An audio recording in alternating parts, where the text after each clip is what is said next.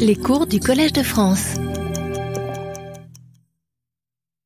Bonjour à tous. Donc nous allons euh, poursuivre aujourd'hui notre euh, voyage à travers les, traitements conventionnels de la chimiothérapie euh, du cancer. Et le cours précédent était consacré aux alkylants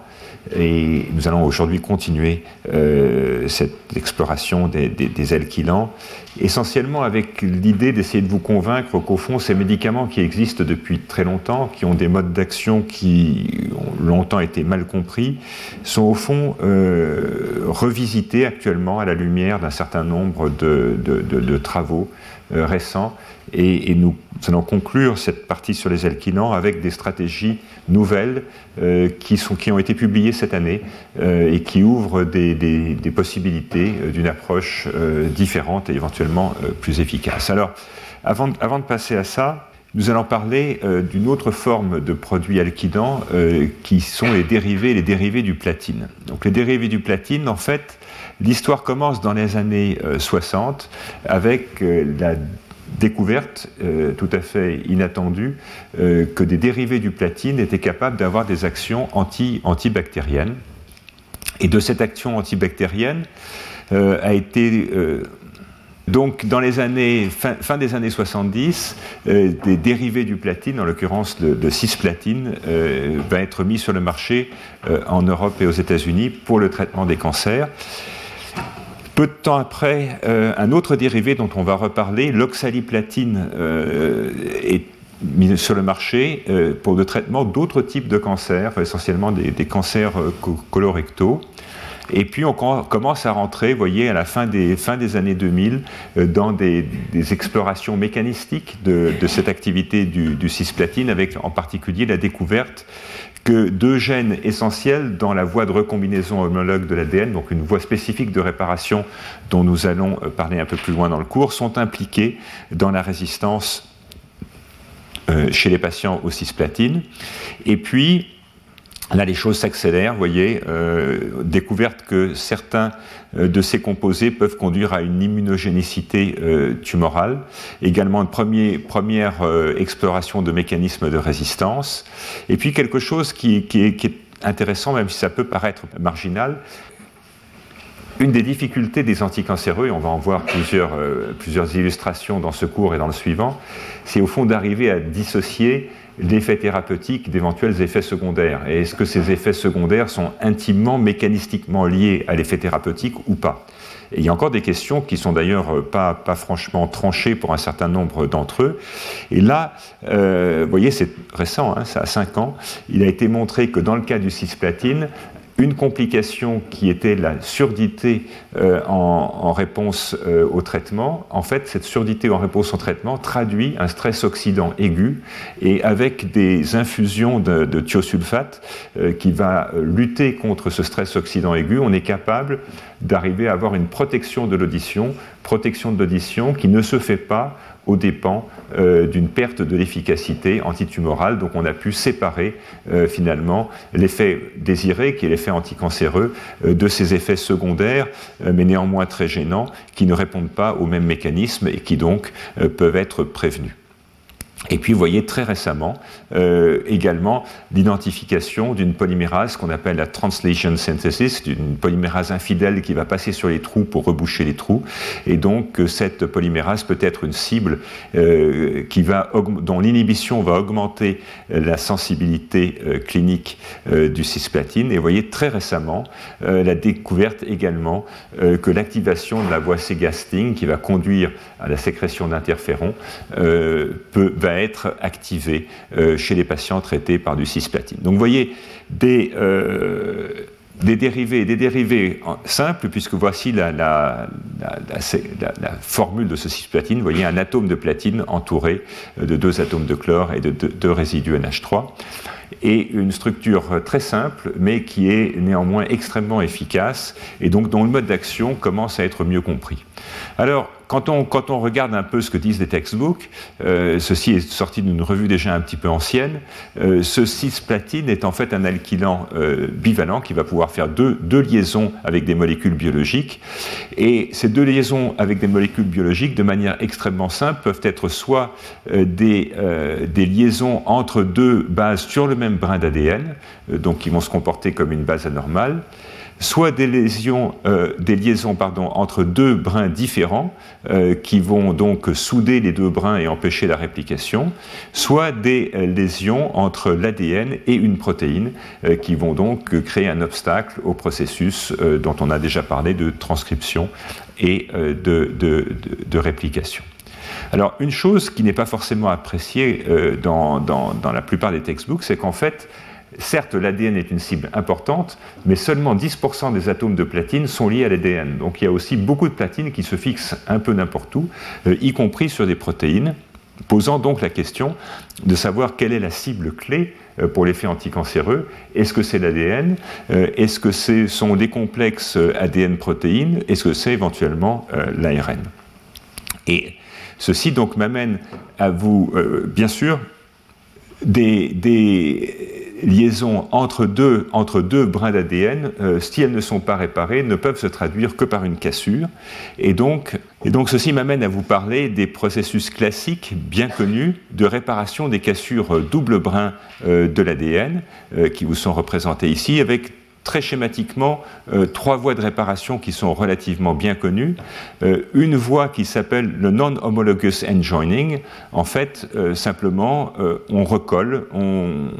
on, va, par des complexes enzymatiques qui sont, qui sont bien, bien connus, on va recoller euh, après avoir coupé les morceaux qui dépassent. Euh, cette voie est efficace, elle, peut être rapidement mise en œuvre, mais c'est une voie qui ne va pas respecter l'intégrité de l'information génétique, puisqu'évidemment, au niveau de la cassure et éventuellement des points de résection, on va perdre des nucléotides et on va donc perdre de l'information. Cette voie est donc essentiellement euh, mutagène.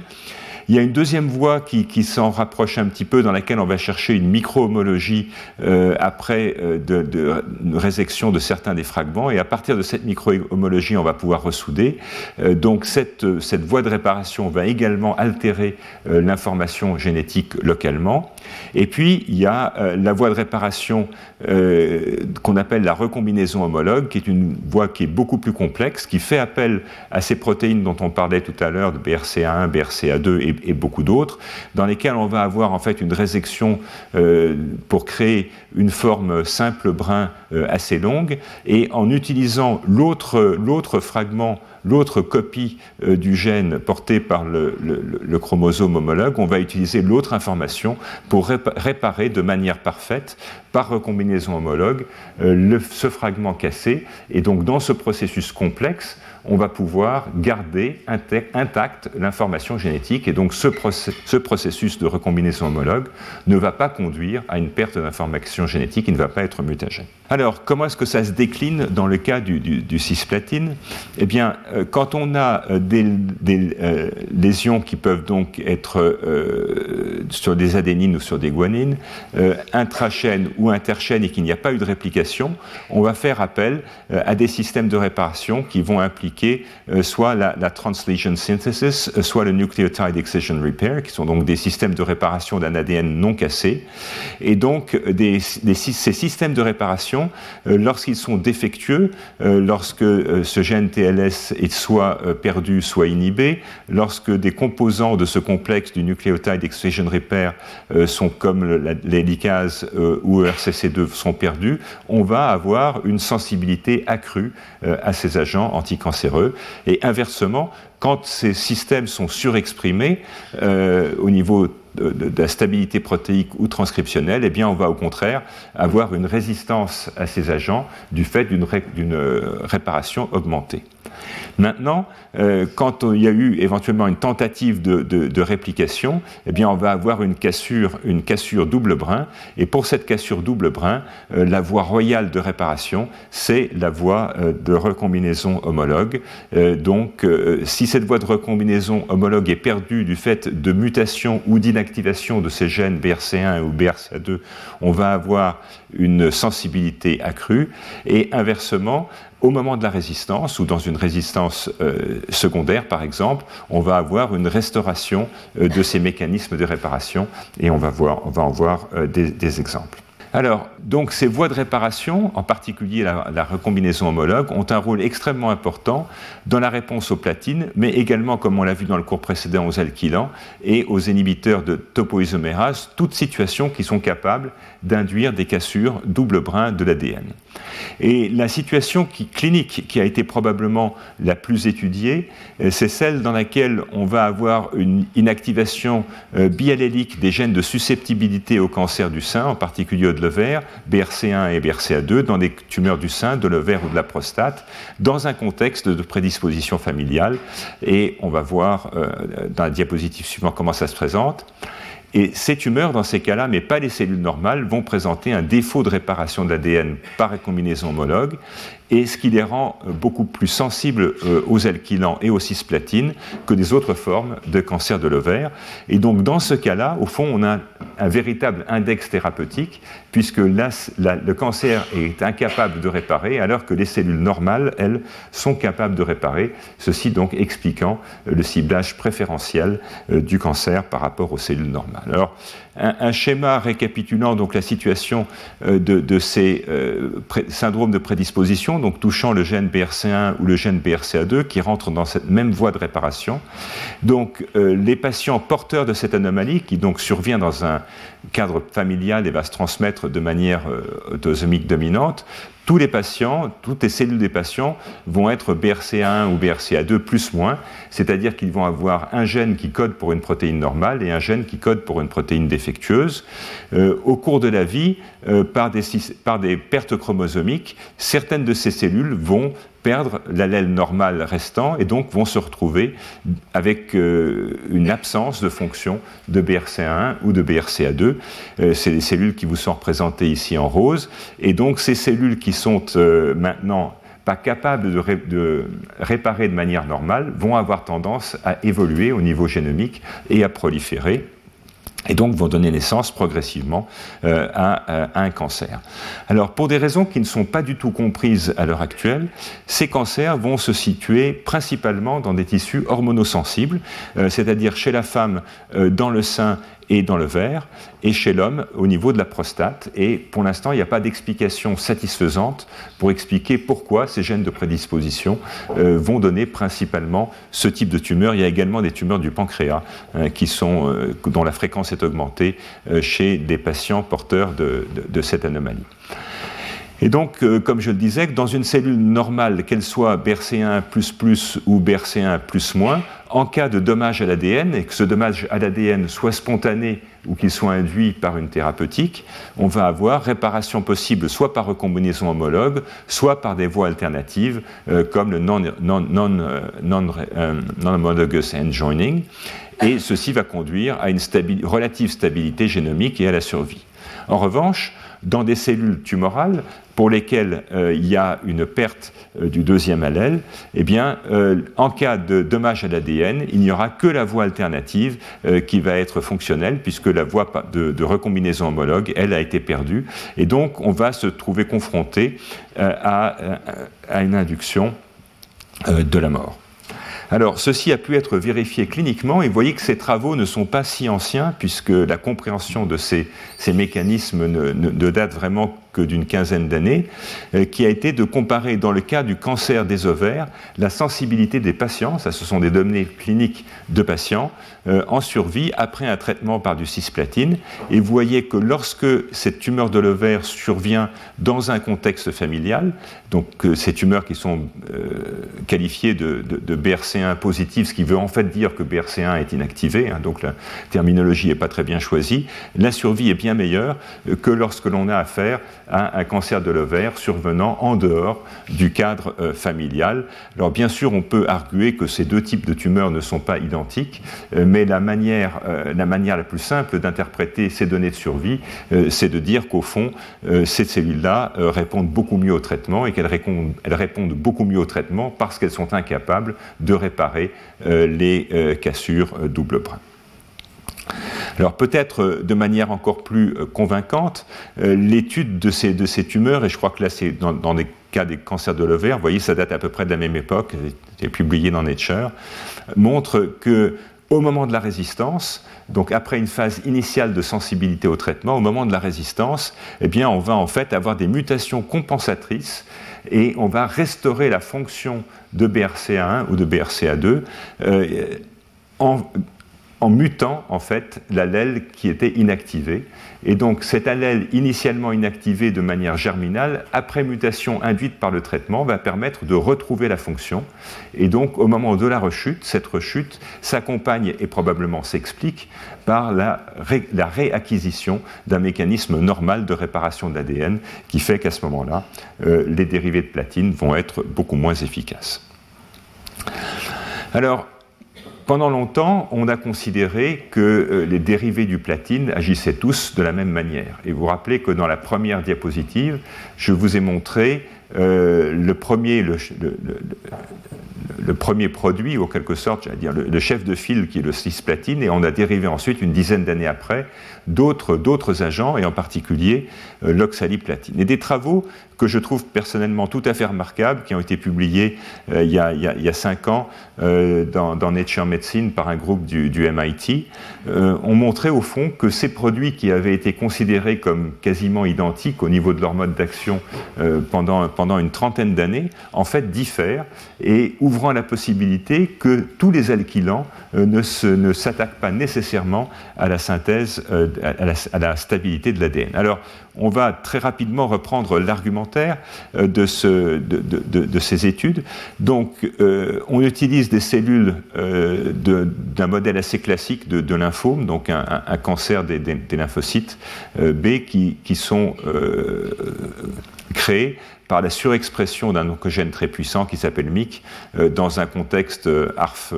donc un modèle assez classique de, lymphome. donc des cellules primaires, ce ne sont pas des lignées, mais en revanche traitées ex vivo, avec différents types d'agents anticancéreux.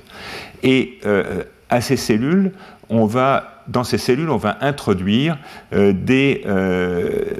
des SHRNA, donc euh, des, ARN capables, par interférence, d'éteindre spécifiquement l'expression d'une protéine. Donc on va pouvoir avoir une banque de, virus qui vont permettre, chaque virus va permettre d'inactiver une protéine. Euh, et ces virus, par ailleurs, sont marqués avec une protéine fluorescente, donc on va pouvoir identifier les cellules infectées. Et donc on va avoir, au fond, une population de cellules cancéreuses pour laquelle, dans laquelle un gène spécifique, a priori impliqué dans la réponse à la chimiothérapie, a été inactivé de manière spécifique. Et donc cette population va ensuite être traitée par euh, des euh, agents anticancéreux euh, pendant quelques jours et on va regarder à la fin ce qui reste. Et regarder ce qui reste, ça se fait aujourd'hui très simplement par des approches de génomique. Donc en faisant de la séquence massive, on peut voir quels sont finalement les virus qui ont été sélectionnés ou contre-sélectionnés. Et donc, quand, euh, quand l'extinction de cette protéine conduit euh, à la résistance, eh ben, on va avoir plus de cellules vertes. Euh, quand au contraire, il conduit à la disparition, on va, à la sensibilité, on va en avoir moins. Et ça, on peut le voir au niveau de la banque par des approches de séquence. Et donc, Ensuite, par des procédés relativement simples de, bioinformatique, on va pouvoir voir pour chacune des protéines qui était ciblée euh, par ces ARN interférents, savoir si elle a été sélectionnée ou contre-sélectionnée. Et on va donc pouvoir établir une sorte de code barre de code barre pour chaque, chaque agent anticancéreux. On va pouvoir avoir un code barre pour savoir quelle est sa, dépendance. Vous retrouvez là une protéine dont on a souvent parlé dans ce cours, P53, qui est l'un des effecteurs essentiels de la réponse euh, de thérapeutique, mais aussi euh, des kinases impliquées, euh, donc des enzymes impliquées dans la signalisation en aval des cassures double brin de l'ADN, aussi également des protéines de mitochondrie importantes dans, dans la survie. Et donc, donc, euh, ce que vous voyez sur cet exemple, c'est que, par exemple, les, premiers produits, qui sont probablement des produits qui vont casser l'ADN, euh, vont être extrêmement sensibles à l'extinction de P53 et extrêmement sensibles à l'extinction de SCHK2 et finalement beaucoup moins sensibles au reste. Donc, cette approche a été appliqué à, beaucoup de produits, mais entre autres aux très nombreux dérivés du platine, avec le, cisplatine et, le carboplatine en, chef de file, et puis l'oxaliplatine. Et ce, que, ce dont les auteurs ont pris conscience, c'est qu'au fond, le code barre pour ces deux dérivés du platine était complètement différent et qu'il y avait d'un côté euh, ces dérivés du platine qui allaient agir en se fixant à l'ADN et en provoquant sa cassure, avec, vous voyez, une très forte dépendance à P53 et à CHK2, et puis euh, d'autres dérivés, dont en particulier euh, l'oxaliplatine, mais, mais, également quelques autres, pour lesquels euh, pour lesquels la dépendance est complètement différente. Il y a une dépendance, voyez, modeste à P53 et absolument aucune dépendance à CHK2 euh, et pas d'effet, pas négatif de, de, CHK1. Et donc, ceci impliquait qu'au niveau moléculaire, ces deux dérivés qui avaient été considérés comme proches ou identiques euh, pendant, pendant de nombreuses années sont en fait différents.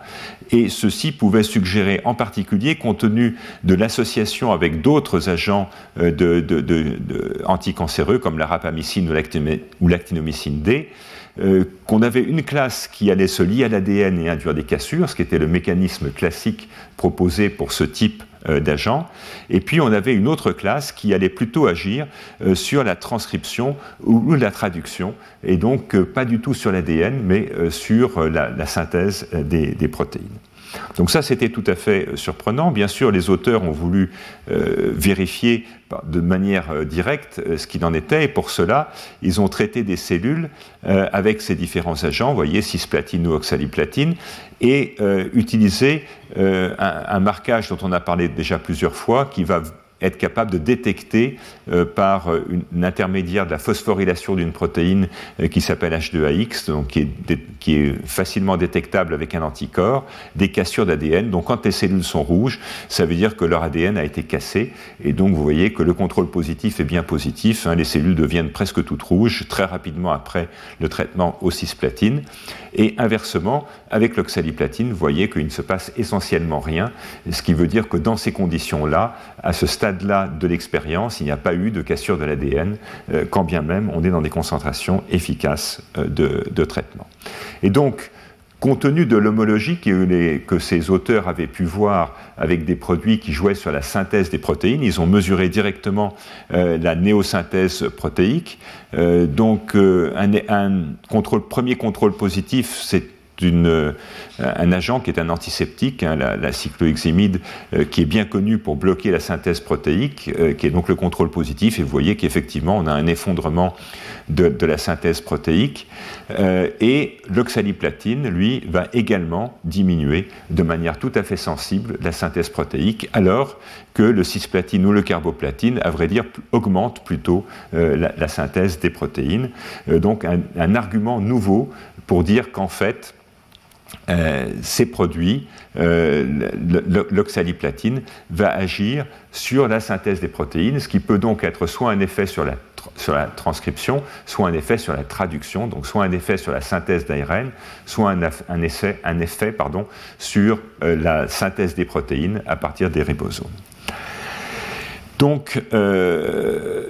Ceci explique au fond euh, quelque chose qui était bien connu des cliniciens, euh, qui est qu'il y a certaines tumeurs qui sont sensibles aux cisplatine et qui ne sont pas sensibles à l'oxaliplatine, et inversement, il y a des, des tumeurs qui sont sensibles à l'oxaliplatine et sur lesquelles le cisplatine ne fait rien. Et donc cette différence clinique qui avait été trouvée de manière empirique répond en fait à des modes d'action qui sont profondément différents. Hein, dans un cas, casser l'ADN et induire une signalisation de cassure d'ADN double brin, et dans d'autres cas, bloquer la synthèse des protéines euh, euh, par la cellule cancéreuse.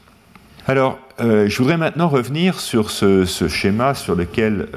nous avions pas mal évoqué dans, le dernier cours, qui est celui de l'action moléculaire du, du thémosolomide, donc qui est un, alkylant. pourquoi? Parce que ce schéma, en fait, a servi de base à des travaux très récents dans lesquels on propose de, nouveaux alkylants avec un mode d'action complètement différent et dont on peut espérer qu'il soit beaucoup plus efficace pour des raisons que vous allez comprendre. Mais je veux d'abord vous réexpliquer ce, schéma. Donc vous vous souvenez que le thémosolomide va induire euh, la, formation d'une liaison euh, méthyle sur l'oxygène 6 euh, de, la guanine et donc va gêner l'appariement entre la, 6, la, 6, pardon, la O6 méthyle guanine et la cystéine. Donc si on a un premier, il y a deux solutions. Vous vous rappelez que ce type de, dérivé est pris en charge par une enzyme qui s'appelle euh, MGMT, qui va être capable de manière directe et propre d'enlever le résidu méthyle et donc de, euh, corriger ce défaut, ce qui va à la survie sans mutation. Si euh, la MGMT n'a pas eu le temps d'agir ou euh, si euh, elle n'est plus présente, on va avoir un premier tour de réplication. Et dans, dans cette réplication de l'ADN, en utilisant entre autres ces polymérases infidèles, on va pouvoir mettre en fait un résidu de thymidine en face de ce, de ce O6-méthylguanine et donc créer, créer un mésappariement. Et à ce stade, on peut encore imaginer d'être pris en charge par l'enzyme euh, MGMT, pardon, qui va enlever le méthyle, et ensuite d'avoir une réparation du, du mésappariement GT euh, par le système du mismatch repair, qui là encore va conduire euh, à la correction de l'anomalie et à la survie de la cellule. Bon, mais si on n'arrive pas à faire ça, à ce moment-là, on va rentrer dans des difficultés, comme vous en souvenez du, cours dernier, puisque le système de réparation du mismatch repair, de réparation du mésappariement, par l'intermédiaire, entre autres, de, ces protéines euh, de type euh, MUTS alpha, va reconnaître ce mésappariement et va essayer de le, euh, de le corriger. Sauf que cette tentative de correction va en fait aboutir à enlever le résidu thymidine, à créer un trou, tout en gardant tout en gardant la base mutée. Et donc ceci va conduire à un cycle futile, et ce cycle futile va induire en permanence des tentatives de réparation, tentatives de réparation qui vont toujours générer des cassures euh, de l'ADN, euh, cassures de l'ADN qui vont ensuite induire une signalisation, et en particulier une signalisation qui va conduire à la mort. Et ceci est probablement le mécanisme euh, par lequel cet alkylant va induire la mort par cette tentative de réparation futile de, ces lésions. Euh, je vous avais dit également, et on y reviendra peut-être à la fin de ce cours, qu'il pouvait y avoir une signalisation directe euh, de, par l'intermédiaire de la protéine ATR euh, qui reconnaît ces mésappariements et l'activation de ATR, là aussi, va conduire à de l'apoptose. Vous vous souvenez que dans les situations cliniques, en particulier dans les gliomes qui sont traités par le thémosolomide, on va avoir une phase initiale de sensibilité qui répond à ce mécanisme, hein, tentative de réparation, cassure double brin, euh, mort cellulaire, et puis au bout d'un certain temps, on va perdre la capacité de réparation euh, des mésappariements, et donc on va se retrouver cette fois-ci euh, avec ce système qui est défectueux, et quand ce système est défectueux, il n'y aura plus de cassure d'ADN, on va aller directement vers des mutations, et donc on va avoir des cellules qui vont survivre, mais qui vont se mettre à accumuler des mutations en réponse au traitement, dans le dernier cours, nous avions vu comment, au fond, cette capacité mutagène du traitement allait conduire à l'apparition de néo-antigènes qui pouvaient éventuellement être utilisés euh, de manière secondaire. Donc ça, c'est la situation, avec au fond, au niveau clinique, une première phase qui est une phase de sensibilité, et au moment où le système du mismatch repair est perdu, on va avoir une phase de résistance euh, clinique. Et donc, euh, dans des travaux qui, qui très récents, vous voyez qu'ils ont été publiés cette, cette année dans Science, euh, des chimistes de l'université de Yale se sont dit, au fond, on pourrait réfléchir à une stratégie en deux temps, une stratégie d'alkylation en deux temps, dans laquelle on va induire une modification sur une base. Cette modification sur une base dans des cellules normales qui expriment euh, MGMT va être rapidement éliminée. Et dans des cellules cancéreuses, comme des cellules de gliome, qui en général n'expriment pas MGMT, euh, cette base va rester euh, présente. Et secondairement, et de manière indépendante euh, à,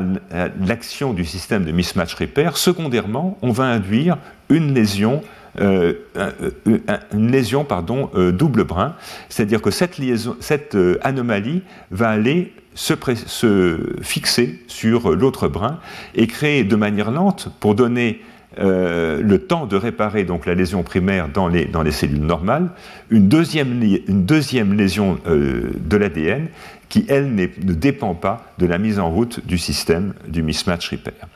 Et donc, c'est ce, que ces chimistes ont réalisé avec donc des composés, on ne va pas rentrer dans, le détail de la chimie, hein, mais avec une, liaison éthyle, euh, euh, fluorée. Et cette liaison éthylfluorée de ce composé qu'ils appellent 4, c va permettre non pas de faire un aduit méthyle sur l'oxygène, mais de faire un, un aduit euh, éthylfluor. Cet, aduit éthylfluor va être en général en présence euh, de l'enzyme de réparation MGMT euh, va être directement éliminé et donc ça, ça assure au fond l'index thérapeutique puisque les cellules normales vont pouvoir se débarrasser de ces induits. Mais en revanche, et avec une, demi-vie assez longue, dans des cellules cancéreuses qui n'expriment pas MGMT, on va avoir d'abord une cyclisation par perte du fluor, et ensuite on va avoir création d'une liaison euh, entre les deux, euh, brins de l'ADN, voyez, avec cette liaison covalente entre ces deux azotes, euh, chacune, chacun pardon, porté par des bases sur les deux différentes brins de l'ADN. Et donc, ce système, sur le papier, est imbattable, puisqu'il va au fond assurer le nettoyage des cellules normales.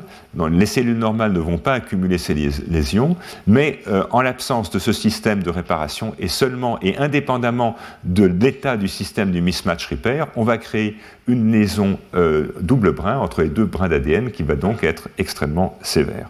Donc, euh, c'est ce que ces auteurs ont entrepris de, vérifier, en fait, en créant des lignées isogéniques, donc lignées dans lesquels ils vont, par des artifices de génie génétique, pouvoir inactiver ou pas soit le, système MGMT, soit le système euh, de mismatch repair, ou les deux, et donc avoir quatre lignées qui ne diffèrent euh, que par l'intégrité de ces systèmes de réparation. Et donc si on regarde d'abord le témoin positif, vous voyez que dans le témoin positif, on a une sensibilité uniquement euh, à ce produit qui est le thémozolamide,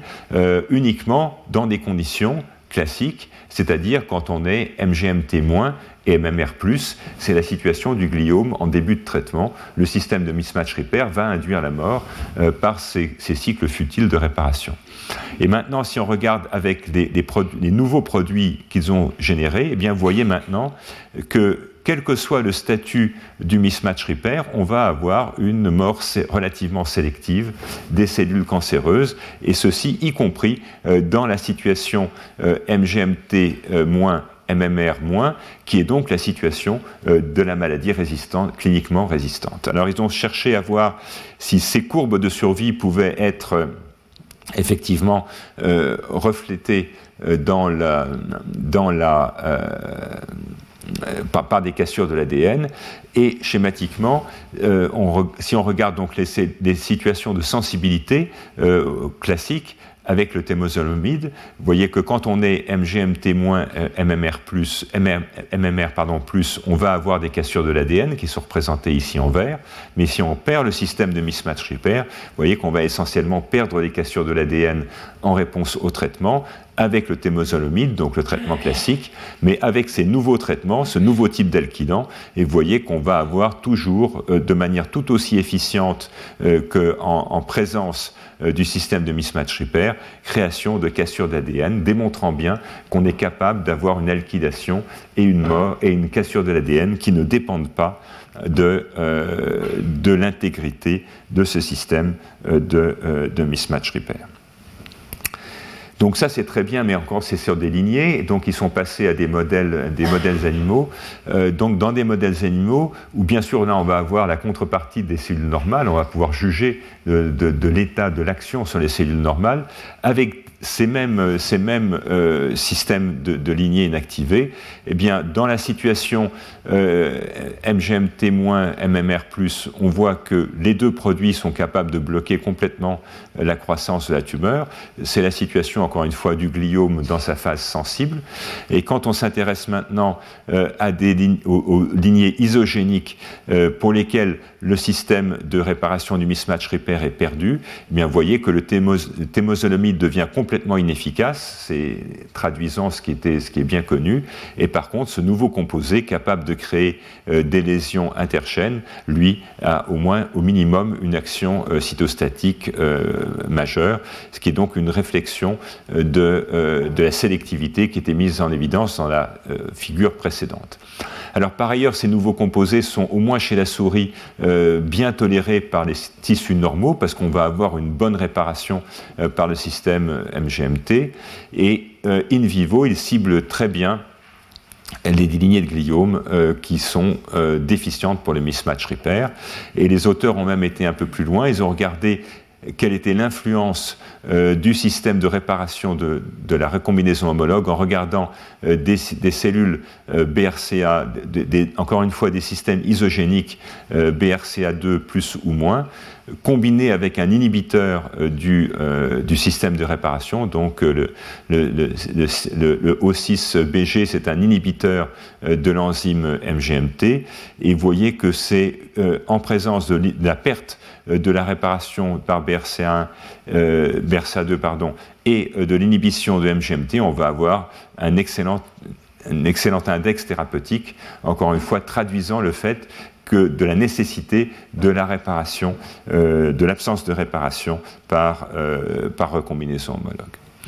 Donc, pour finir, ce que je voulais vous dire sur des alkylants, on voit au fond que cette histoire est extrêmement riche. Elle commence par un accident militaire, euh, elle commence par une toxicité aiguë en libérant des gaz de combat. Euh, ensuite, on a une preuve de principe de l'activité euh,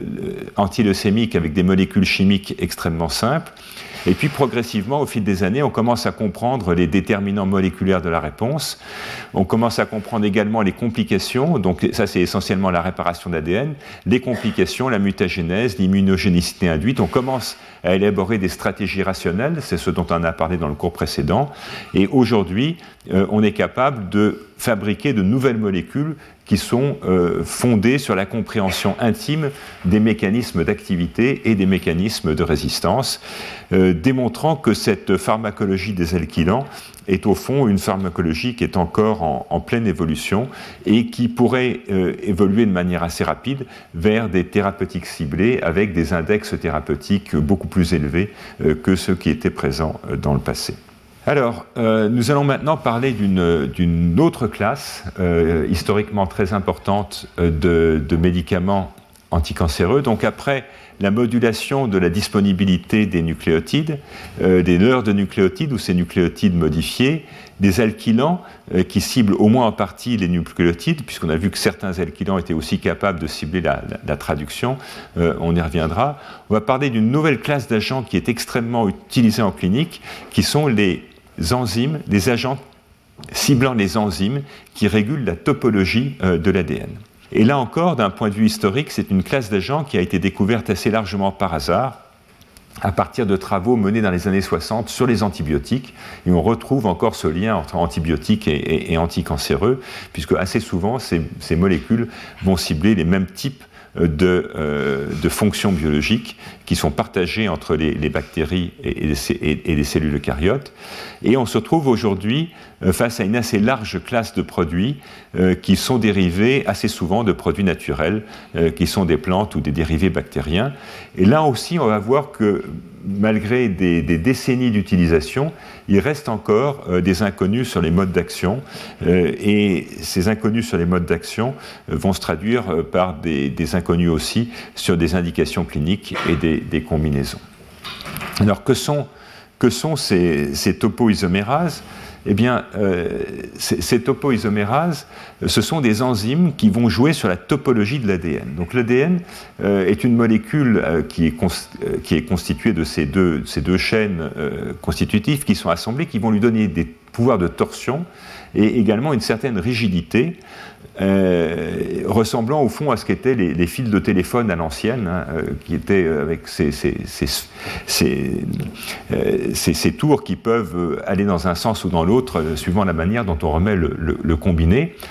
Et, donc, euh, on savait depuis longtemps euh, que dans des processus aussi simples que la transcription ou la réplication, il va y avoir des contraintes topologiques absolument majeures. Et quand on fait avancer euh, une, ARN polymérase, on va séparer, on va séparer donc les deux, les deux, les deux brins d'ADN, et en avançant, on va créer des supertours, supertours positifs ou supertours négatifs, avec des torsions, donc des, des, des contraintes topologiques qui sont différentes euh, entre l'avancée, euh, ce qui est devant, le front d'avancement ou derrière. Et ces contraintes topologiques sont en fait euh, très rapidement prises en charge par des enzymes, et au moins par deux classes d'enzymes, les topoisomérases 1 ou les topoisomérases 2, dont on verra qu'elles ont des différences fondamentales, la topoisomérase 1 ne créant qu'un site de coupure et la topoisomérase 2 conduisant à deux sites, deux sites de coupure. Alors dans la réplication, c'est exactement la même chose. Hein. Quand on va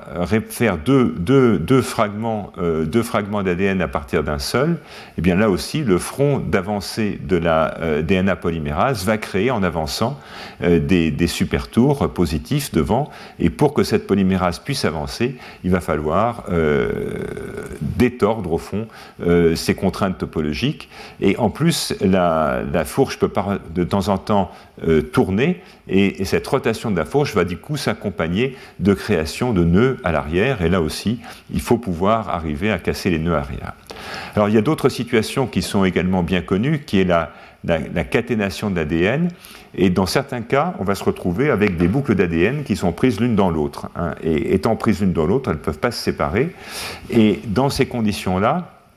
eh bien, il va falloir faire appel euh, à de l'ADN topoisomérase 2 et en fait, il va falloir casser un fragment, casser un fragment pour lui faire traverser l'autre, de manière à séparer ces deux boucles qui étaient initialement euh, liées. Et il y a d'autres situations où on va se retrouver avec des nœuds euh, qu'il va, va, falloir pouvoir défaire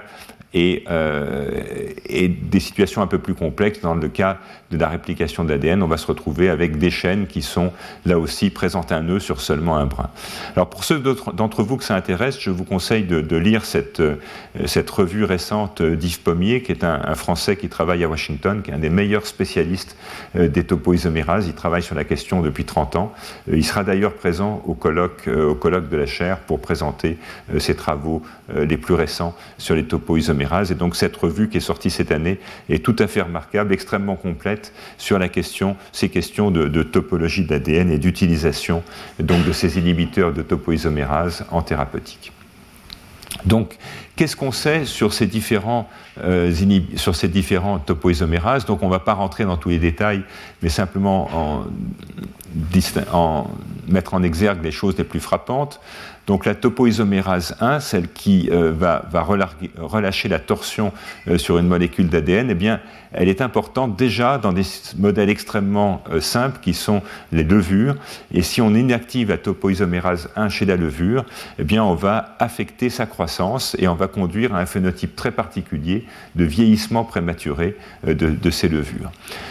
Chez, la, chez, la, mouche drosophile, il y a également des, contraintes multiples sur, sur la survie. Euh, et euh, chez, chez, la souris, euh, la topoisomérase 1 est essentielle pour l'embryogénèse précoce. Et si on inactive l'expression du gène de la topoisomérase 1 plus tard ou de manière sélective au cerveau, on va avoir une neurodégénérescence. Alors ceci est tout à fait intéressant parce que la neurodégénérescence va se produire dans des cellules qui ne se divisent pas. Et donc cela implique que ce n'est pas au moment de la division qu'a lieu le, problème, mais que c'est plutôt sur des problèmes de transcription euh, où la fonction de la topoisomérase 2 1 euh, est essentielle. Alors en ce qui concerne la, topoisomérase 2, chez la levure, elle est essentielle pour la fin des processus de, réplication.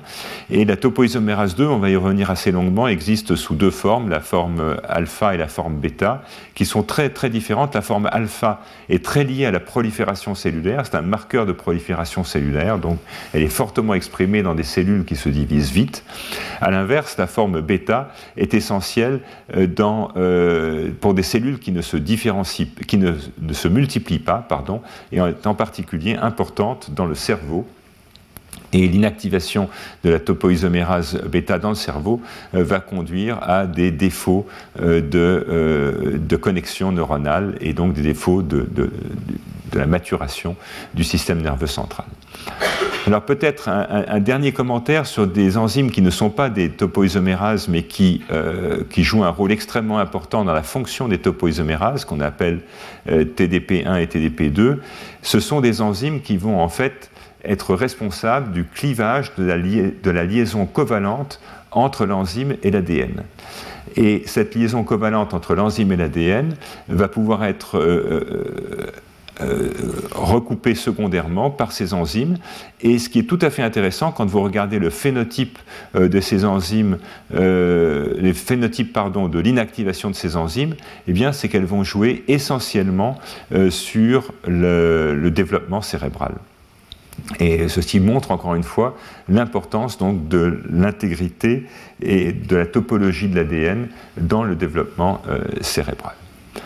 Alors comment, comment fonctionnent euh, ces, comment fonctionnent euh, ces enzymes? Eh bien, euh, donc ça c'est tiré d'une autre revue d'Yves Pommier. Vous avez donc ce fragment d'ADN et vous voyez que ce fragment d'ADN qui est fixé d'un côté,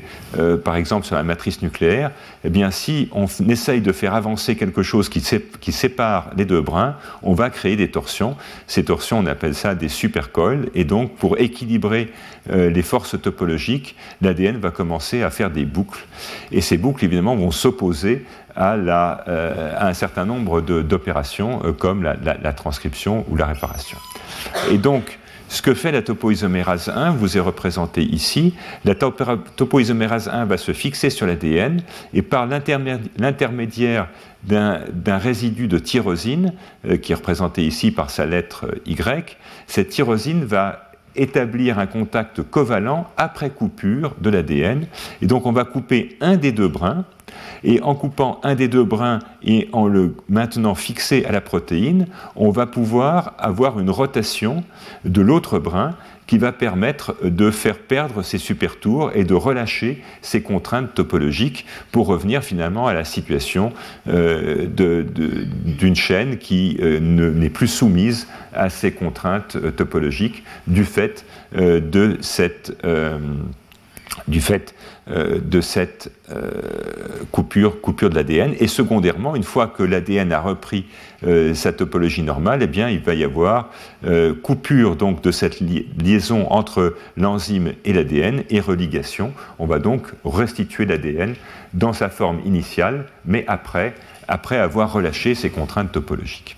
Et en fait, c'est justement là euh, qu'interviennent ces inhibiteurs qui sont tellement, tellement puissants, puisque ces inhibiteurs, euh, dont on va voir qu'un certain nombre sont des molécules naturelles, vont être capables de bloquer cette étape, et donc ils vont laisser, au fond, le, complexe ADN euh, euh, enzyme topoisomérase dans cette forme active qui est normalement une forme extrêmement transitoire. Euh, c'est également une étape extrêmement dangereuse. je vous ai expliqué que toute coupure de l'ADN, qu'elle soit simple ou double brin, est quelque chose de potentiellement extrêmement dangereux pour la cellule. Et donc cet inhibiteur va au fond geler une, geler une réaction chimique un peu complexe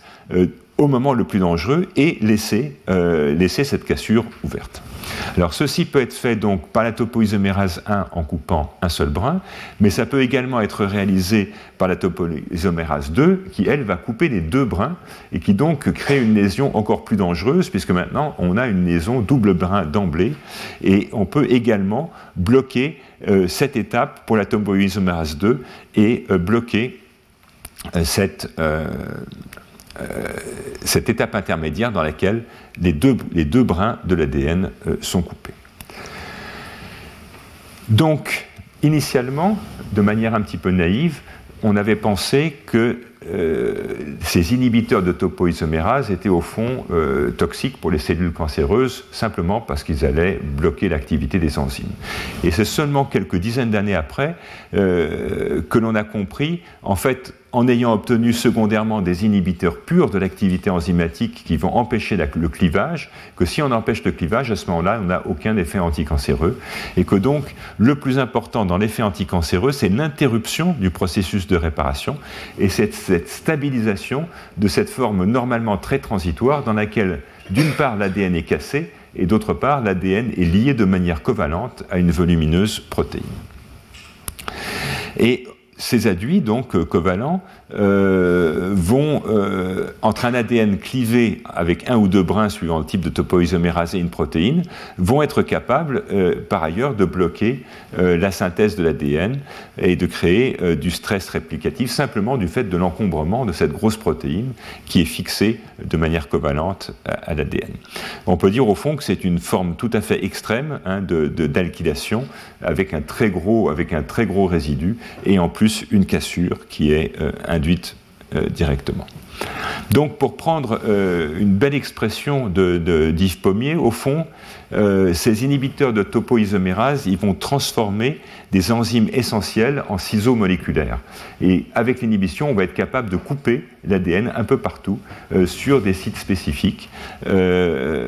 puisque le ciblage n'est pas aléatoire et, on va y revenir. Alors, de de quoi vont dépendre l'effet de ces inhibiteurs de, euh, topoisomérase, eh ils vont bien entendu dépendre de l'abondance euh, des, topoisomérases. Euh, donc si la protéine est très abondante, eh bien l'effet, de l'inhibiteur va être beaucoup, plus, beaucoup plus grand. Ils vont dépendre également du cycle cellulaire. plus la cellule se divise, plus elle va être sensible à ce type d'action. Et ils vont encore une fois dépendre de l'intégrité et de l'efficacité des systèmes de réparation euh, de l'ADN. Alors, d'un point de vue clinique, je vous rappelais que pour les alkylants, je vous ai dit que les alkylants étaient particulièrement euh, toxiques pour les cellules germinales. Ici, ce ne sont pas les cellules germinales qui posent problème, mais on va voir euh, que ce sont des translocations induites par le traitement. Ces,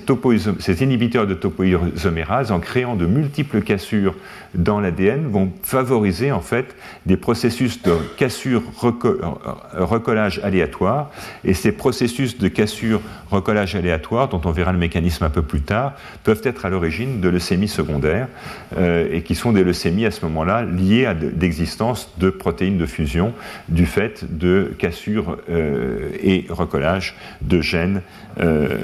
qui étaient initialement séparés. Alors, voyons un peu plus en détail maintenant le cas de la topoisomérase 1. Donc une figure toujours tirée d'une revue d'Yves Pommier, dans laquelle on, a la représentation donc de cette topoisomérase du euh, fragment euh, d'ADN auquel elle est euh, liée. Et vous voyez ici en, rouge représenter la liaison covalente entre l'ADN et la topoisomérase. Donc ici, on a une solution de continuité par une liaison phosphotyrosyle entre l'enzyme et l'ADN. Et donc on a ici une extrémité libre. Alors cette extrémité libre, bien sûr, va permettre de défaire la torsion, si elle se met à tourner, va permettre de perdre la torsion topologique, mais vous comprenez aussi que euh, si ce complexe est bloqué euh, bloqué euh, dans son état, dans son état, figé finalement dans son état cassé, eh bien, euh, une fourche de réplication ou une fourche de transcription qui arrive sur cet obstacle va créer un conflit et, et une cassure. Alors, d'un point de vue biochimique, il est tout à fait intéressant de comprendre que l'inhibiteur qui est ici un inhibiteur naturel qui s'appelle la camptothécine réalise au fond un espèce de ménage à trois c'est-à-dire que euh, cet inhibiteur va se coller exactement sur l'emplacement qui est créé par la conjonction de la protéine et de l'ADN. Cet inhibiteur n'est pas capable de se fixer ni sur l'ADN ni sur l'enzyme euh, dans son état de base. Il ne va se fixer que quand, euh, que quand euh, cette, enzyme a pu cliver l'ADN et lui est lié. Hein, c'est un, exemple de ces situations euh, qui commencent à être connues, dans lesquelles on ne peut assembler que des trois molécules biologiques dans une configuration où chacune des trois va avoir une forme spécifique donc qu'est-ce qui va se passer avec euh, cette, cette camptothécine Eh bien, on a ce dérivé euh, covalent. Alors ça, d'ailleurs, ça porte un nom de, on appelle ça un topoisomerase cleavage complex. Cleavage complex parce que l'ADN a été clivé et on a un complexe covalent euh, entre la protéine et l'ADN. Et donc, ce, ce topoisomerase cleavage complex va réaliser un obstacle. Et vous voyez que si on a une fourche de réplication, elle va être obligée de s'arrêter. Et donc, deux solutions, au fond, soit il ne se passe rien, euh, et à ce moment-là, la réplication peut se compléter au fond jusqu'au point de cassure, et là, on va générer une cassure double brin, puisque cette, euh, cette espèce moléculaire-là n'est plus tenue par rien, elle va pouvoir se séparer du complexe et créer de facto euh, une cassure double brin, ou alors il y a une tentative de réversion, il peut y avoir ce qu'on appelle une réversion du sens de la fourche, qui va permettre des tentatives de réparation euh, dans cette zone dont on ne parlera pas, euh, cette année. Donc la toxicité euh, va être liée à, la collision, entre ces, ces aduits et le complexe de réplication. Ou de transcription et peut conduire à la création d'une cassure double brin. Sinon, euh, elle peut également conduire à ce qu'on appelle un stress de réplication, c'est-à-dire une fourche qui est bloquée, qui ne peut plus avancer, qui va donc être fragilisée et qui va induire une signalisation euh, d'aval qui est une signalisation de stress. Alors comment est-ce qu'on peut modéliser ça pour essayer de comprendre ce qui se passe? Alors, euh, chez la levure, il y a des, expériences extrêmement simples qui ont été faites. C'est que si on inactive le gène de la topoisomérase 1 chez la levure, eh bien, cette levure devient essentiellement insensible à la, à ce qui démontre bien un ciblage direct euh, de, cette, euh, de, cette, protéine par cet agent, qui est donc une thérapeutique ciblée. Et si la cible n'est pas là, eh bien, l'agent n'a aucun effet. Aucun effet. À l'inverse, euh, des mutations de la topoisomérase 1 ont été associées à la résistance de cellules cancéreuses à ce type d'inhibiteur. Et par ailleurs, euh, l'équivalent bactérien de la topoisomérase 1 peut être également la cible d'antibiotiques, ce qui montre bien qu'on a là un mécanisme presque universel hein, qui est partagé entre les prokaryotes et les eucaryotes. Alors que va-t-il se passer? Au fond, c'est la mort ou la réparation au niveau des collisions. Soit on a des cassures double brin, soit on a des fourches bloquées. Si on a des cassures double brin, on va activer P53, on va mourir. Si on a des fourches bloquées, on va voir que ça va dépendre d'une protéine qui s'appelle SLFN11, dont on parlera peut-être à la fin de ce cours ou au suivant, qui va être en fait une protéine qui va stabiliser la fourche de réplication, euh, l'empêcher d'évoluer et induire une signalisation de stress. Et puis de l'autre côté, on va avoir des mécanismes de survie. Ces mécanismes de survie commencent en fait par une digestion euh, de, ce gros, de cette grosse protéine par plusieurs systèmes, dont certains sont dépendants de modifications post-traductionnelles comme sumo ou l'ubiquitine, qui vont digérer en fait cette grosse protéine qui est collée à l'ADN. Une fois que cette grosse protéine est digérée, on va ensuite avoir éventuellement l'action euh, de cette enzyme euh, TDP dont vous rappelez que c'est celle qui clive finalement cette liaison euh, entre la protéine et l'acide nucléique. Et puis ensuite, on va avoir intervention des systèmes de réparation, euh, systèmes de réparation comme le système de NER ou d'autres, et puis à la fin, euh, on se retrouve avec nos deux grands systèmes de réparation des cassures double brin, hein, la recombinaison homologue avec BRCA1 euh, ou la, recombinaison par end-joining avec la PARP, et si on arrive à réparer tout ça, on va plutôt évoluer vers la, vers la survie. Alors, ce qui est intéressant, euh, c'est que euh, finalement, avec des engins dont vous avez compris qu'ils sont utilisés depuis plusieurs dizaines d'années, euh, ce n'est que dans des années assez récentes, et, vous voyez, on est en fait dans ces deux dernières années, qu'on a commencé à comprendre les mécanismes moléculaires, et en particulier les mécanismes moléculaires qui vont permettre la, digestion de cette grosse, grosse protéine donc, qui est collée à l'ADN, digestion de cette grosse protéine dont vous avez compris que c'est un prérequis à la réparation. Et donc il y a plusieurs systèmes qui ont été décrits, euh, dont certains euh, sont dépendants de modifications post-traductionnelles. Alors ce, schéma me plaît beaucoup et vous me pardonnerez de, m'apesantir quelques minutes dessus parce que c'est en fait un schéma de, dégradation dans lequel on va avoir d'abord euh, conjugaison de cette protéine par une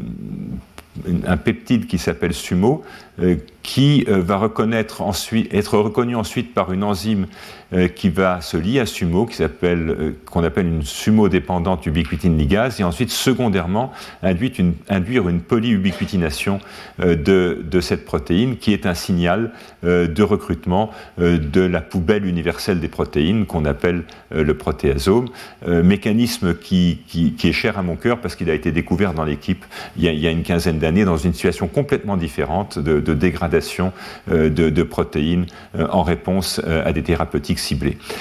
donc, ce qui montre bien que la nature est capable d'utiliser des systèmes extrêmement différents à des moments extrêmement différents pour faire la même chose. Et ce qui est assez remarquable, et là encore, ce sont des, travaux de l'équipe d'Yves Pommier, c'est que cette voie de, dégradation est en fait partagée entre la topoisomérase 1 et la topoisomérase 2. donc, ce sont les mêmes mécanismes qui peuvent conduire à cette dégradation première des protéines. Alors, cette dégradation première des protéines, euh, va permettre au fond de, simplifier euh, le problème topologique. On va se retrouver avec un petit morceau, un petit morceau de, peptide là, euh, et puis un ADN qui est cassé. Et donc la première étape va être l'endonucléase qui va séparer, donc couper cette liaison tyrosine-phosphate pour virer complètement les acides aminés qui étaient encore liés à cet acide nucléique, et puis ensuite des complexes de réparation qui vont agir, euh, liés, liés, par exemple au, nucléotide excision repair, de manière à créer euh, cette fois-ci maintenant une cassure d'ADN que je baptiserai de propre, parce qu'il n'y a plus de protéines qui soient, qui soient collées, et qui, ces cassures d'ADN propres vont ensuite être prises en charge par des mécanismes de réparation euh, usuels. Alors, si on regarde, ça c'était euh, ce qui se passe pour la topoisomérase 1. Pour la topoisomérase 2, euh, c'est plus compliqué parce que la topoisomérase 2, elle doit casser les deux brins et elle casse les deux brins pour euh, traiter, cette fois-ci, la topoisomérase 1 traitait des problèmes de torsion sur une seule chaîne. Là, on doit traiter des problèmes euh, topologiques sur deux chaînes. Et donc, euh, cette topoisomérase 2 va devoir, dans un premier temps, capturer, capturer un premier brin d'ADN, puis capturer un deuxième brin d'ADN, puis casser le premier de manière à pouvoir faire que le second traverse et se retrouve dans cette deuxième cavité en ayant donc traversé euh, à la suite d'une cassure double brin le premier, le premier fragment bleu et ce fragment rouge va être ensuite euh, relargué de manière à ce que le cycle puisse, puisse recommencer. Donc ça, c'est le, le, mécanisme généraux, et au fil des années, on a trouvé un certain nombre d'inhibiteurs spécifiques de chacune qui sont capables de bloquer la réaction euh, dans chacune euh, de, ces, euh, de ces configurations. Et la molécule qui va nous intéresser le plus, c'est une molécule naturelle, c'est le toposide, et c'est un produit qui est très largement utilisé en chimiothérapie anticancéreuse. quand vous voyez la formule, vous pouvez comprendre que c'est un produit compliqué qui vient d'une chimie naturelle et qui est capable donc de bloquer spécifiquement la phase de relargage. Donc euh, l'enzyme est bloquée dans une situation où déjà elle a traversé euh, le premier brin, mais elle ne peut plus être relarguée, être relâchée, euh, parce que la cavité dans laquelle elle se trouve est bloquée par, les toposides. Donc, que peut-on dire euh, de plus sur ces mécanismes? Eh bien, euh, c'est que, encore une fois, avec euh, les inhibiteurs de topo 2, les cassures de l'ADN sont double brin. Et donc, en pratique, on a euh, une cassure double brin, dont je vous rappelle que c'est une lésion extrêmement sévère hein, dans une cellule. Une seule cassure double brin peut conduire à la mort de la cellule hein, par, l'activation euh, de, ces cascades de kinase et de P53. Et donc, on va avoir euh, tout un traitement. Quand on est en présence d'un inhibiteur de topoisomérase, il va falloir, là encore, digérer la protéine, recliver les extrémités et traiter cette fois-ci, quoi qu'il arrive, une cassure double brin avec les mécanismes euh, habituels euh, de, réparation. Par ailleurs, et ça c'est évidemment une très grosse différence euh, avec les alkylants, euh, autant les alkylants allaient frapper un peu n'importe où, euh, mais là, évidemment, les cassures vont survenir dans des zones spécifiques du génome, qui sont les zones qui vont avoir fixé euh, justement ces topoisomérases, ces zones de stress topologique dans lesquelles on a besoin de contrôler la topologie des génomes. Donc, les, cassures ne sont pas du tout aléatoires et elles vont être souvent dans des zones spécifiques. En particulier, on va voir des exemples dans des, des, zones qui sont très liées à l'organisation topologique de l'ADN et en particulier ce qu'on appelle euh, des, TAD, des Transcription Associated Domain, euh, euh, qui sont marqués par des, protéines spécifiques qui s'appellent CTCF ou coésine qu'on est capable de, détecter. Et donc la réparation se fait également en plusieurs temps avec une phase de protéolyse, une phase de réparation d'ADN. Alors un peu plus donc sur cette, réparation d'ADN, euh, maintenant vu du côté de l'ADN, on a des restes de topoisomérase avec le résidu de tyrosine euh, qui est là fixé à l'extrémité 3' dans le cas de l'ADN dans le cadre de la topoisomérase 1. En revanche, euh, dans le cadre de la topoisomérase 2, on est fixé de l'autre côté, et dans ce cas-là, c'est une enzyme de la même famille, TDP2, qui va assurer ce clivage. Et quand ces petits fragments peptidiques euh, sont, euh, ont été clivés, encore une fois, ce sont des endonucléases euh, qui vont assurer les mécanismes de, réparation. Et ces mécanismes de réparation vont être particulièrement importants lorsqu'on va survenir, lorsqu'on va se trouver dans une situation de cassure double brin, donc toujours cassure double brin avec la topo 2, et une cassure qui peut devenir double brin, comme on l'a vu tout à l'heure, si on a une réplication complète euh, du, brin euh, qui avait été euh, coupé par l'action de la topoisomérase, où on va libérer un, fragment libre qui va donc se comporter comme une fracture double, double brin. Et on retombe sur nos deux grandes voies de réparation, la réparation par, recombinaison homologue et la, réparation euh, par le, mécanisme du end-joining euh, qui va pouvoir donc conduire à la réparation. Euh, réparation qui peut s'accompagner de très grandes délétions et, on verra des exemples tout à l'heure. Donc, euh, la toxicité euh, pour la cellule cancéreuse, c'est encore une fois la création de ces complexes stables entre topoisomérase 2 et toposidé ADN, qui est l'effet biologique clé en interrompant donc la réaction enzymatique normale. Et ce complexe va euh, également interférer avec les processus de réplication, de transcription en induisant des cassures. Et donc, je vous rappelle qu'un certain nombre d'inhibiteurs fonctionnels de la topo 2 vont avoir des effets, mais pas anticancéreux. Alors, qu'est-ce qui contrôle, euh, l'efficacité des, inhibiteurs de topoisomérase 2 cette fois-ci? Eh bien,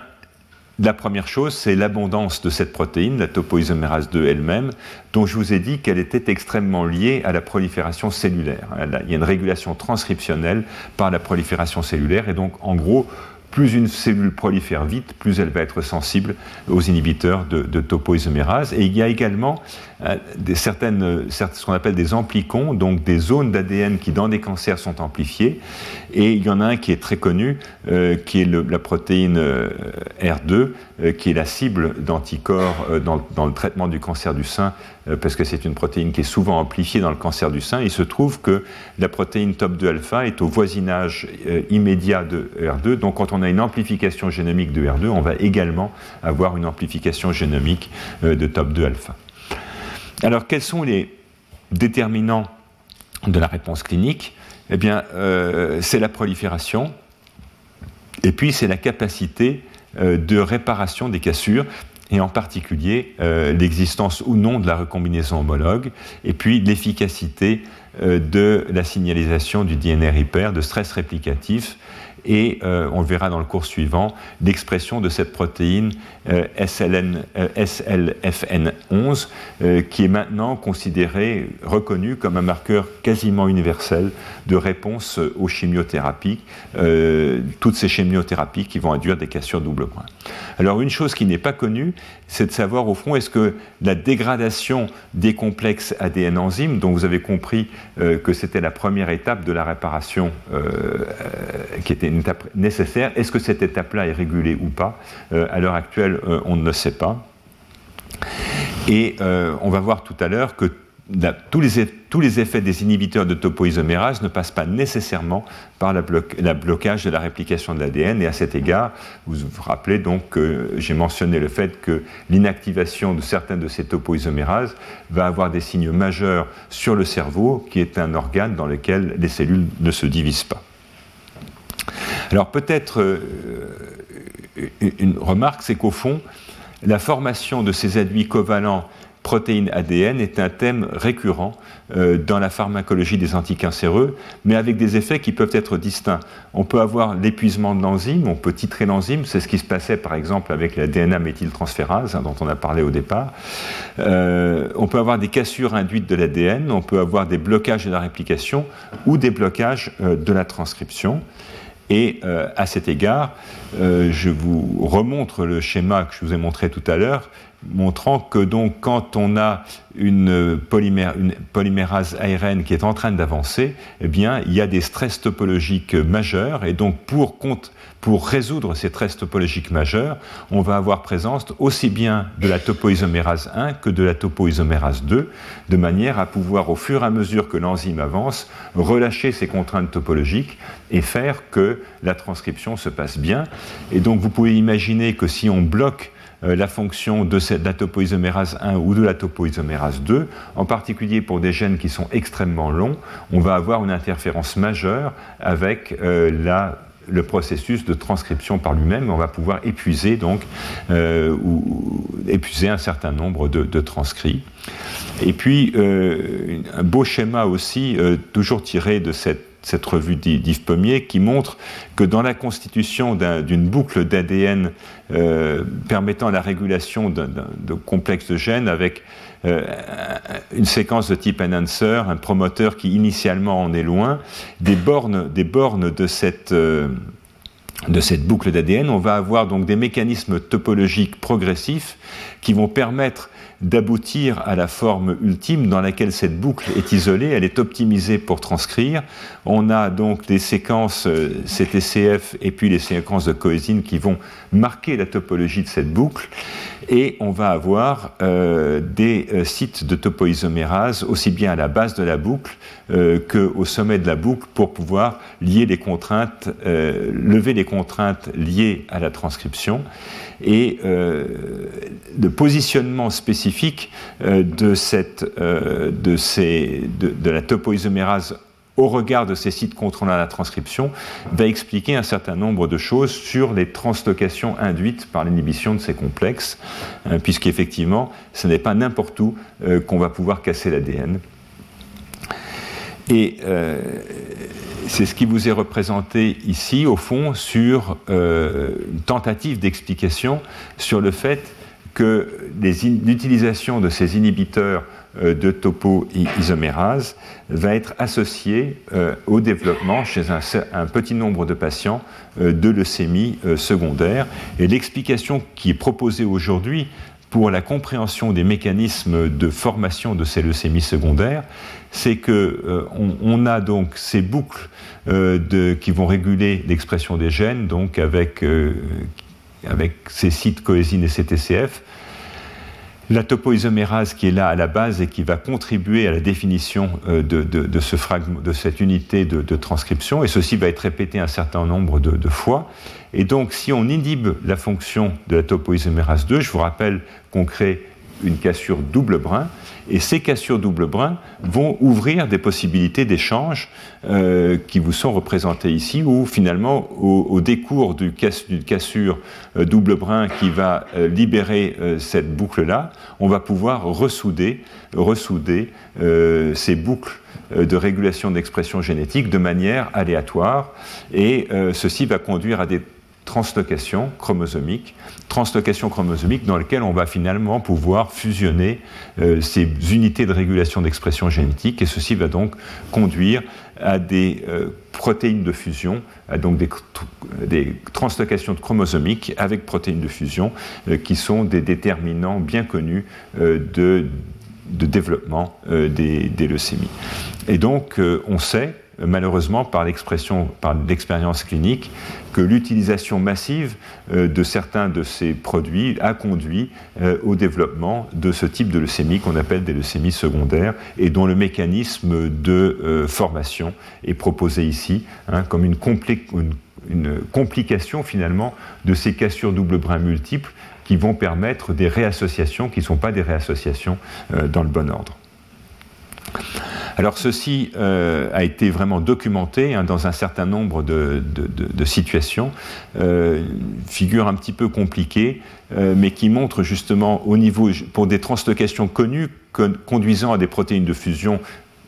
à l'origine du développement de leucémie, on va avoir un certain nombre de, points de cassure qui normalement sont relativement étalés dans, dans, ces exons. Et quand on voit quand on peut analyser, et ça a été fait dans un certain nombre de cas, euh, ces translocations euh, survenant dans le cadre de ce qu'on appelle des leucémies secondaires, donc ce développement quelques années après un traitement par des inhibiteurs de topoisomérase, eh bien dans ces cas-là, on s'aperçoit que les points de cassure sont extrêmement focalisés, et ils sont extrêmement focalisés parce qu'ils correspondent en fait à un site de coupure par la topoisomérase et à un réassemblage finalement malencontreux à la suite de ces coupures multiples. Et donc on peut quasiment en regardant les séquences, les, points de cassure, savoir si effectivement elle a été provoquée euh, par l'utilisation euh, euh, d'un inhibiteur de topoisomérase ou pas. Et donc, euh, ceci est assez bien documenté, alors de manière, de manière assez, assez intéressante. Euh, donc ceci traduit les, les incidents, l'augmentation du risque euh, de, de, second cancer après traitement. Dans ce cas-là, ça a été traitement de la maladie de Hodgkin. Et on voit que suivant l'âge auquel le traitement a été mis en route, au fond, à tout âge, on risque, euh, avec un risque relatif qui est considérable, euh, vous voyez, d'un facteur, d'un facteur 30, mais quand même sur une maladie qui est, Dieu merci, assez rare. Donc, en fait, en termes de santé publique, le risque statistique est élevé, le risque individuel l'est beaucoup moins. Et donc, un risque de, leucémie euh, aiguë myéloïde qui est élevé. Et si on a été traité euh, en particulier avant, la puberté, avant le développement des organes, on a également un risque de cancer du sein, un risque de cancer de thyroïde, mais ce, risque disparaît euh, si le traitement a été fait euh, après 20 ans. Pourquoi? Parce que ces organes ne sont probablement plus en, croissance, et n'étant plus en croissance, ils sont moins, sensibles à l'action de ces topoisomérases. Donc, en fait, c'est un problème médical euh, en émergence, euh, compte tenu de l'utilisation maintenant importante euh, et évidemment de l'utilisation avec succès, je dirais, puisqu'un certain nombre de ces malades sont guéris, eh bien, ils peuvent malheureusement présenter dans un petit nombre de cas ce type de, de complications qu'on commence à voir. Alors, lié de manière indirecte à ces euh, inhibiteurs de topoisomérase, je voudrais parler maintenant euh, d'une autre classe euh, qui sont les antibiotiques, antibiotiques anticancéreux. Et en effet, parmi les substances naturelles, des produits de fermentation à activité anticancéreuse ont été beaucoup étudiés. Et donc, on a défini des antibiotiques anticancéreux qui, j'ai cité là les plus connus, l'actinomycine D, la doxorubicine dont on va beaucoup reparler, la mitomycine, euh, et un petit peu comme les dérivés du platine. Hein, je vous rappelle qu'on a commencé à travailler sur le platine parce qu'il était capable de s'opposer hein, à la, prolifération des bactéries. Hein. et donc là,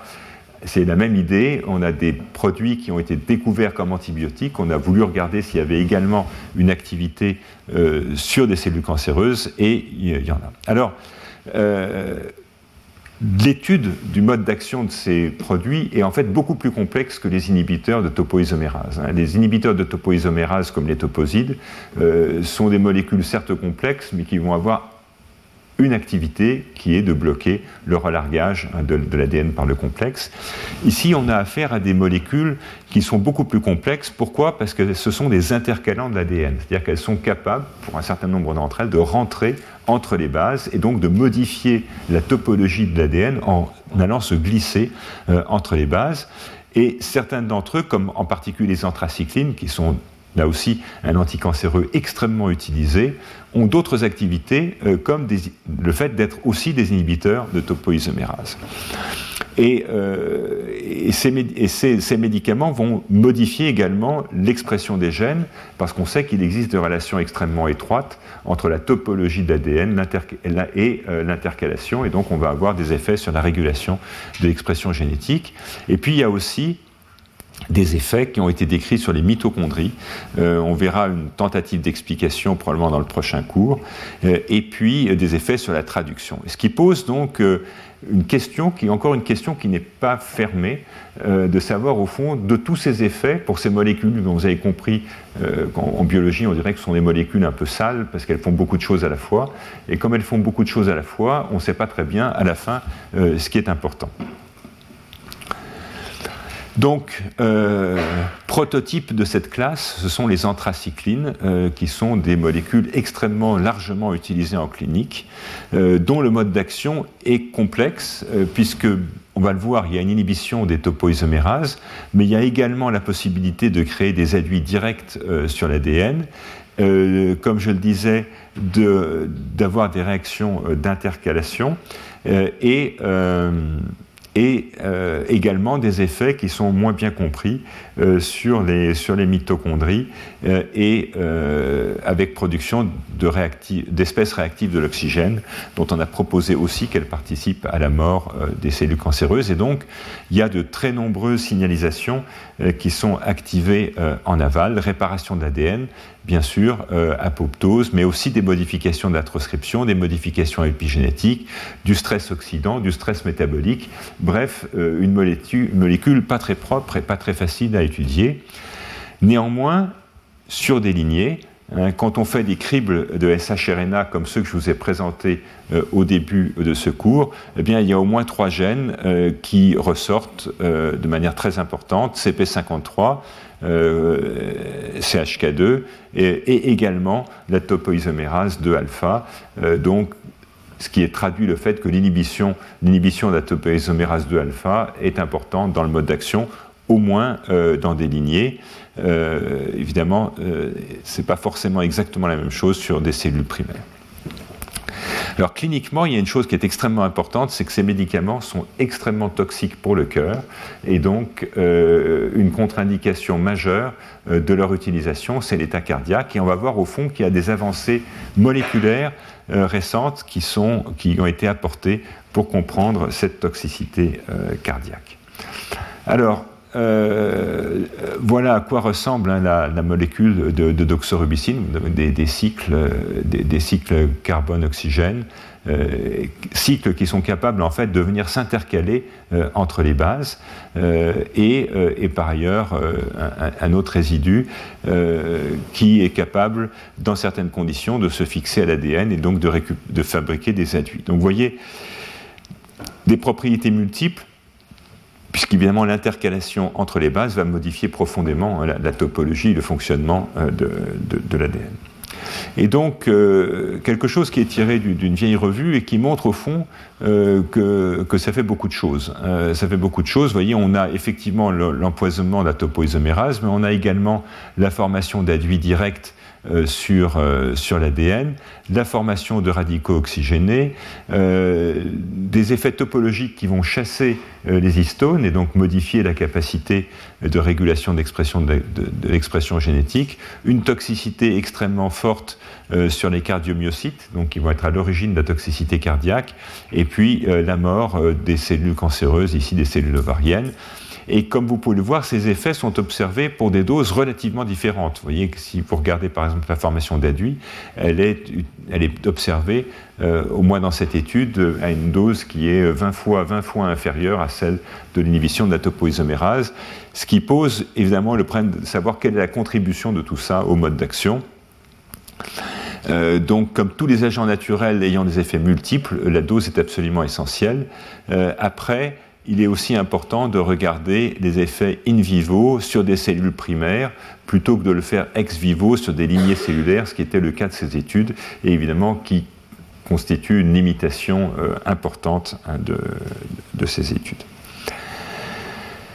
Alors quelques travaux, vous voyez, extrêmement récents, hein, publiés cet été, euh, qui montre que des questions très anciennes, en fait, n'avaient pas forcément été étudiées de manière euh, totalement satisfaisante. Euh, donc, dans, ces travaux que je ne vais pas décrire en détail parce que c'est un petit peu compliqué, on a comparé au fond les effets de l'étoposide, donc inhibiteur pur de la topoisomérase 2, dont on sait qu'ils forment de manière très, très efficace ces fameux topoisomerase cleavage complex, donc ces aduits covalents entre la protéine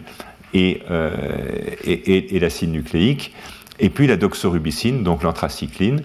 Et euh, sans rentrer dans, les détails de, ces gels, on va pouvoir regarder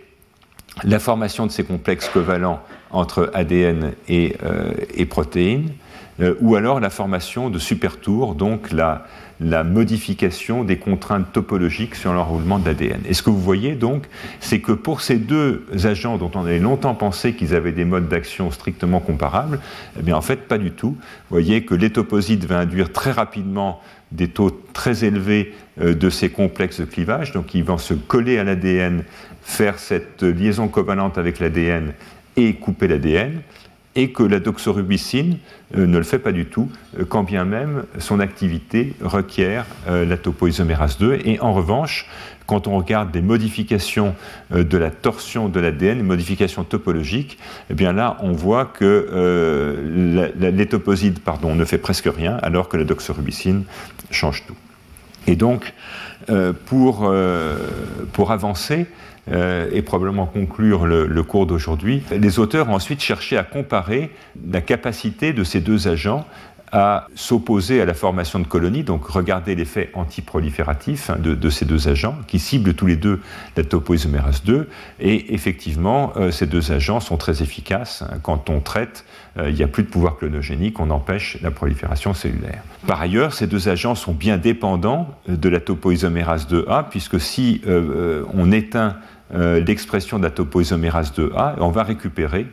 complètement le pouvoir clonogénique. Donc on a bien affaire à des agents qui ciblent tous les deux la topoisomérase 2.1, mais probablement, de manière différente, puisque l'un va induire des complexes de clivage et que l'autre n'en induira pas. Et les auteurs ont ensuite regardé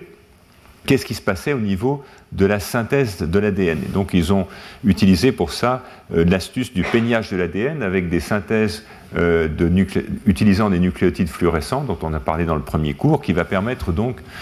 à partir de la mesure de la, longueur du fragment d'ADN qui a été synthétisé euh, avec la, deuxième, deuxième couleur, de mesurer en fait de manière assez sommaire la vitesse de synthèse de l'ADN. Et donc de manière euh, attendu, euh, on voit que euh, quand on traite avec de l'étoposide ou avec de la doxorubicine, on va diminuer de manière très sensible la vitesse de synthèse de l'ADN. Donc on va avoir un effet antiprolifératif par blocage de la synthèse d'ADN.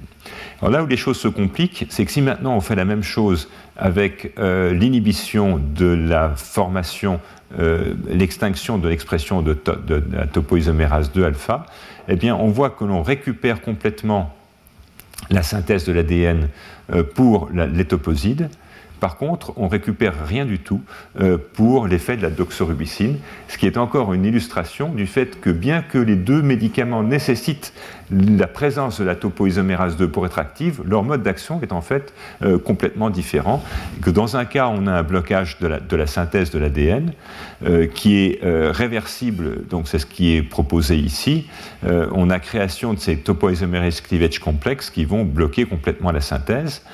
Euh, par contre, euh, dans le cas euh, avec les toposites, par contre, dans le cas de, la doxorubicine, eh ben, on n'a pas formation de ces topoisomerase cleavage complexes et c'est probablement par un mécanisme indirect faisant appel à l'intercalation qu'on va jouer sur la fonction de la topoisomérase. Et ceci aussi veut dire que ce n'est pas euh, ce n'est pas le, le, ralentissement de la fourche de réplication qui est responsable de l'inhibition de clonogénicité, puisque vous voyez que là, on va récupérer complètement le pouvoir de prolifération,